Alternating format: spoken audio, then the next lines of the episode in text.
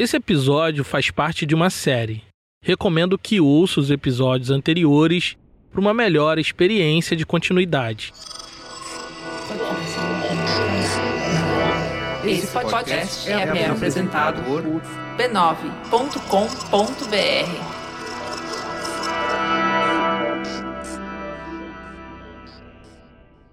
Foi caótica a entrada de Carolina naquilo que ela mesmo chamou de sala de visitas. O sucesso do seu primeiro livro abriu algumas possibilidades financeiras.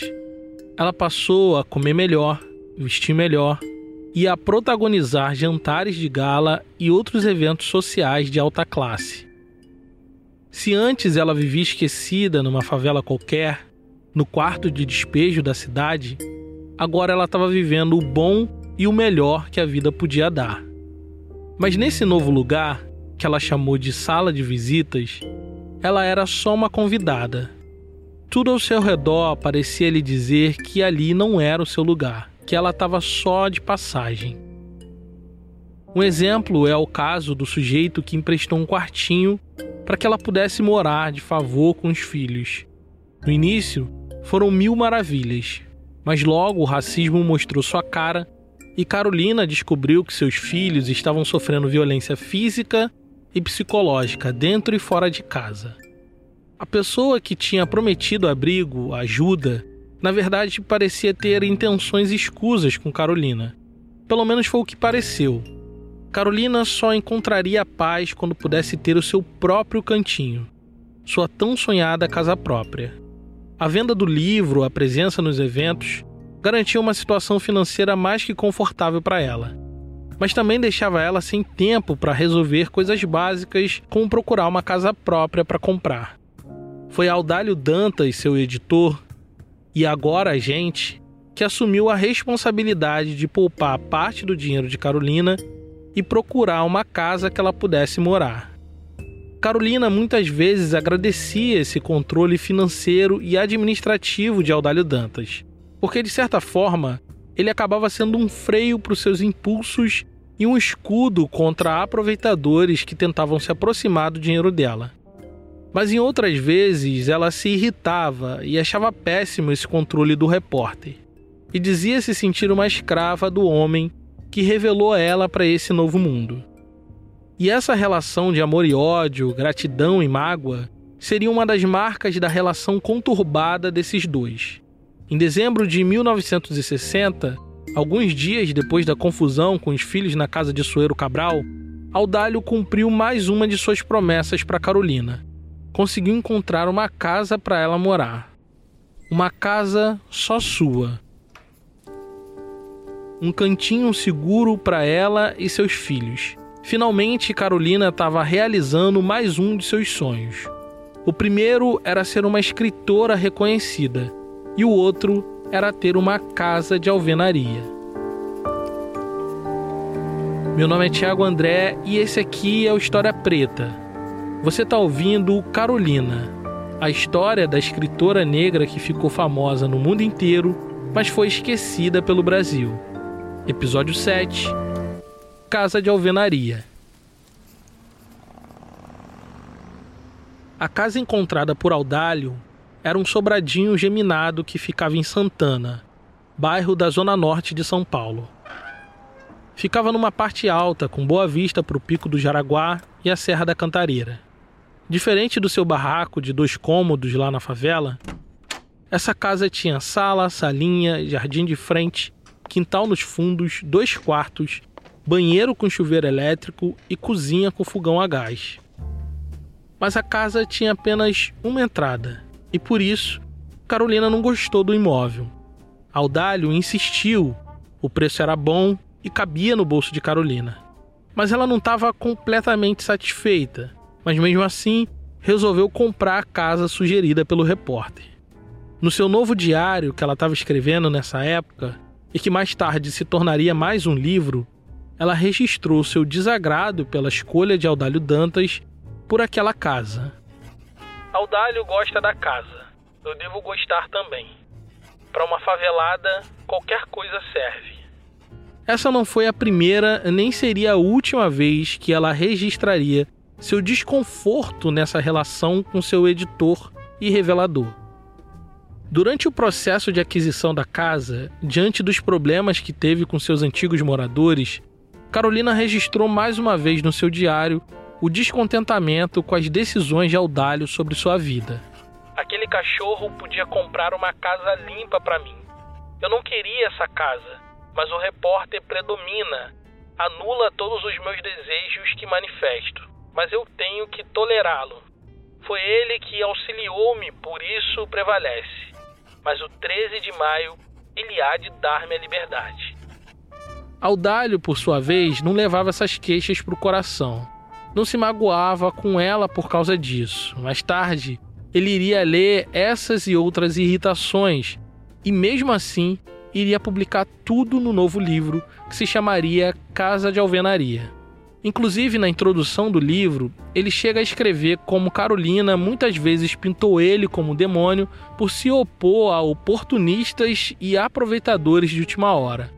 Mas logo em seguida, quando tomava conhecimento da enrascada que ela estava se metendo, ela voltava atrás e agradeceu aos céus por ter Audálio como um parceiro nesse mundo caótico da sala de visitas. Mas assim, dizer, a princípio, dizer, era uma, uma luta de Golias. Esse é Tom Farias, jornalista, pesquisador e biógrafo de Carolina.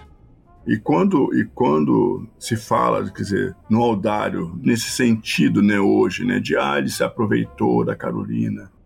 Pelo contrário, a Carolina era muito esperta, muito esperta, muito viva, sabia exatamente até onde ia, onde não ia, quem a manipulava e quem não a manipulava, sabia enfrentar todas as situações e por isso ela sobreviveu. Audálio, além de editor, virou uma espécie de agente da carreira de Carolina e agia como seu guardião, tentando proteger ela das furadas que se apresentavam no seu caminho. Como da vez que um trambiqueiro fechou um contrato abusivo com ela e vendeu sua imagem para uma propaganda de sabão que gerou prejuízo e desgaste de sua imagem. Audálio, até certo ponto, tentava sugerir uma direção que ele acreditava ser coerente para a carreira de Carolina. Segundo ela, a ideia de escrever mais um diário depois de Quarto de Despejo foi dele, não dela. E ela não se sentia completamente confortável com isso. Ela tinha outros planos para sua carreira midiática, ideias muitas vezes mirabolantes, mas aceitou a sugestão do Audálio de escrever um livro parecido com Quarto de Despejo. Mas ao invés de falar das dores da favela, Carolina iria oferecer sua visão única sobre o que era viver entre as pessoas mais abastadas da cidade de São Paulo, além de dar a sua própria versão sobre o que significava ascender socialmente sendo uma pessoa negra no Brasil.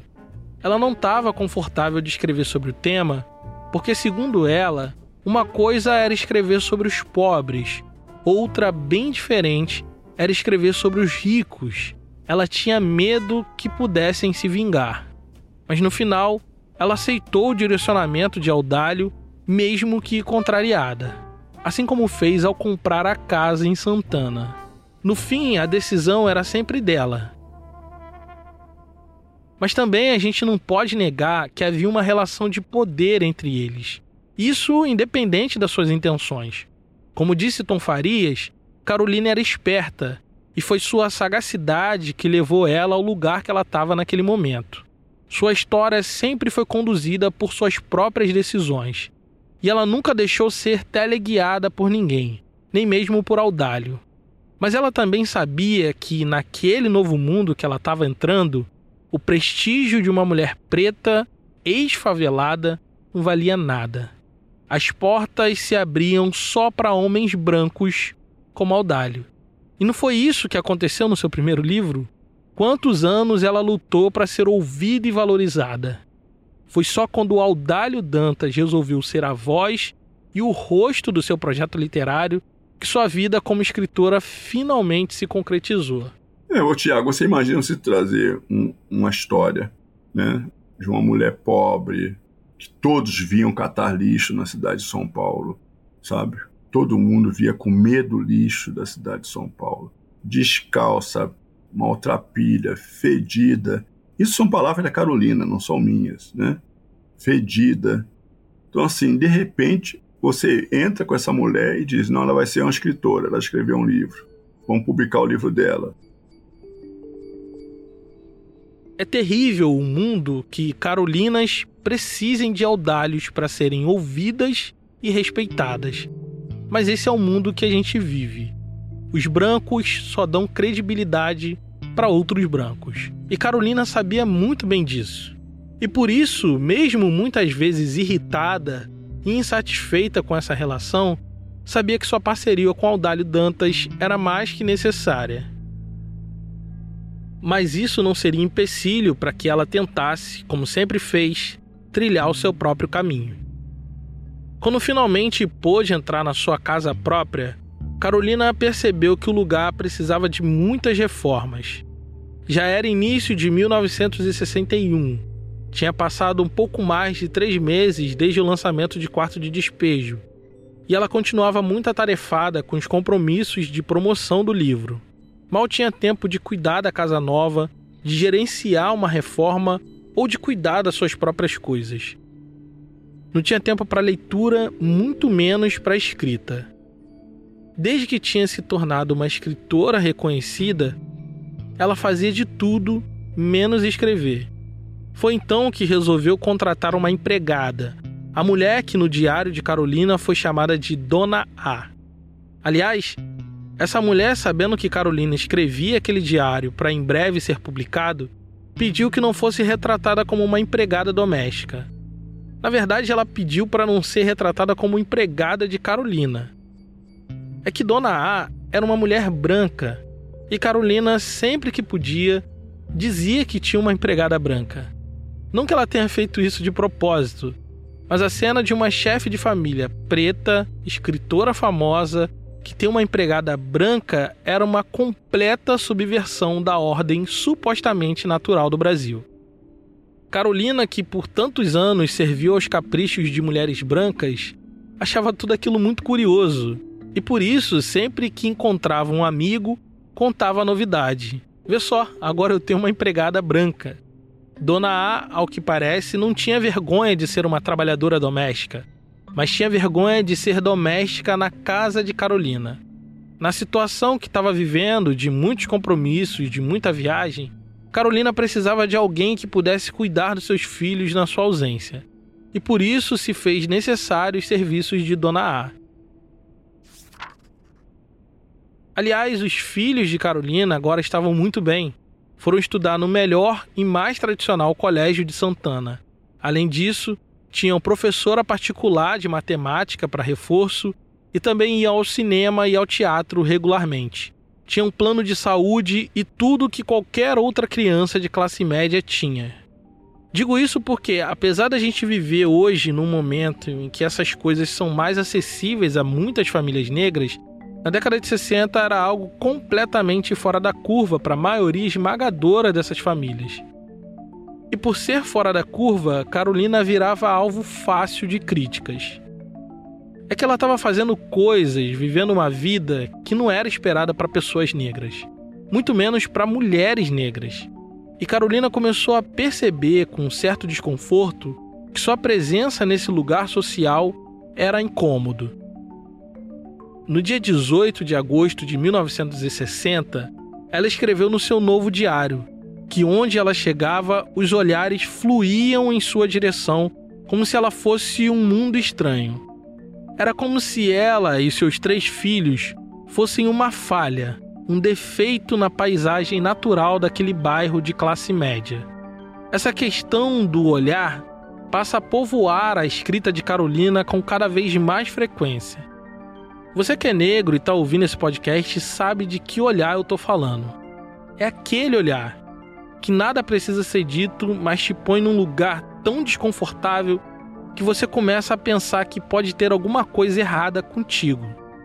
Em setembro, ela participou de um jantar num restaurante luxuoso do Clube Fazano, em São Paulo. Em dado momento, ela se deu conta que todos estavam olhando para sua mesa com alguma estranheza. Talvez você imagine que poderia ser algum tipo de paranoia infundada e uma mulher que saiu literalmente do lixo para a fama. Ela que viveu a vida toda sob suspeita, agora não sabia lidar com a vida normal. Mas não era esse o caso. Numa outra ocasião, ela registrou algo mais explícito a esse respeito. O momento que o olhar virou violência verbal. Ela recebeu o convite para se tornar membro honorário da Academia de Letras da Faculdade de Direito de São Paulo. O evento de homenagem estava lotado de autoridades e acadêmicos importantes. Audálio Dantas fez a apresentação, Carolina recebeu a homenagem e logo em seguida abriram os microfones para as perguntas da plateia. Um dos estudantes se levantou e perguntou por que ela, sendo preta, estava recebendo um diploma da academia. A pergunta bateu fundo em Carolina. Mas veja que curioso. O estudante racista em nenhum momento diz que ela não poderia receber um diploma por ser pobre ou por ser ex-favelada. Não. Ele achou um absurdo ela ter um diploma da academia sendo preta. Talvez durante todos aqueles anos de academia ele tenha visto um ou outro sujeito sair da pobreza e frequentar a universidade. Mas nunca em toda a sua vida ele tinha visto um preto receber tamanha honra, muito menos uma mulher preta. Pensa bem, que tipo de lugar as mulheres pretas como Carolina ocupavam na sociedade brasileira dos anos 60? Pensa aí que tipo de contato aquele jovem teve com as mulheres negras. Agora ele estava tendo que lidar com o fato de que não ele, mas uma mulher negra estava sendo honrada como membro da Academia de Letras da Faculdade de Direito de São Paulo. Seria legal eu vir aqui te dizer que Carolina saiu de lá empoderada, ciente da estatura de sua grandeza. Mas não foi isso que aconteceu. No seu diário, ela registrou que depois daquilo ficou pensando na confusão que era a sua vida já que realmente ela não tinha nem o diploma da escola básica, mas já tinha o da academia de direito. Era o olhar. O olhar que incomodava Carolina e começava a tirar ela do seu prumo. No dia 30 de novembro, esteve em Pelotas, no Rio Grande do Sul. Que apesar de ser uma cidade muito negra, é também muito racista. Mas Carolina estava sendo muito bem recebida por todos. Deu entrevista na rádio local e mais tarde foi convidada de honra no almoço oferecido pelo prefeito da cidade. Sentada na mesa, ouviu o seguinte comentário da esposa do prefeito: O que admiro é que a Carolina foi de favela e sabe comer de faca e garfo, sabe se misturar com a sociedade. Carolina engoliu aquele desconforto e seguiu sua vida como se nada tivesse acontecido. Já tinha aprendido a ignorar os comentários e olhares que fazia dela uma alienígena entre os supostos humanos. Era como se realmente estivesse fora do lugar.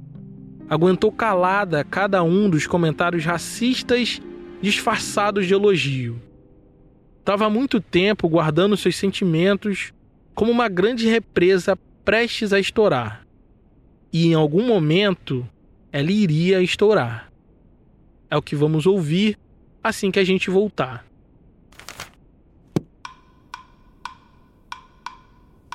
Em 1580, Francisca Luiz, uma mulher negra, saiu de Portugal para o Brasil para fugir das consequências de seu crime. Mas a justiça do Deus dos Brancos iria alcançar ela também no Novo Mundo. Esse é o início de O Crime de Francisca, uma temporada exclusiva que acaba de estrear somente para os nossos apoiadores. Por apenas 10 reais por mês, você também terá acesso a esse podcast exclusivo e todos os outros publicados até aqui. Acesse apoia.se barra História Preta para nos apoiar e acessar nosso conteúdo extra. Além de financiar o nosso projeto, você recebe acesso ao grupo secreto desconto na nossa loja e uma newsletter aprofundando nossos conteúdos. Nosso podcast sempre será gratuito e com cada vez mais qualidade. Mas se você quiser nos apoiar e receber mais conteúdo em troca, acesse apoia.se barra História Preta. Existia e ainda existe uma certa expectativa performática para mulheres negras como Carolina.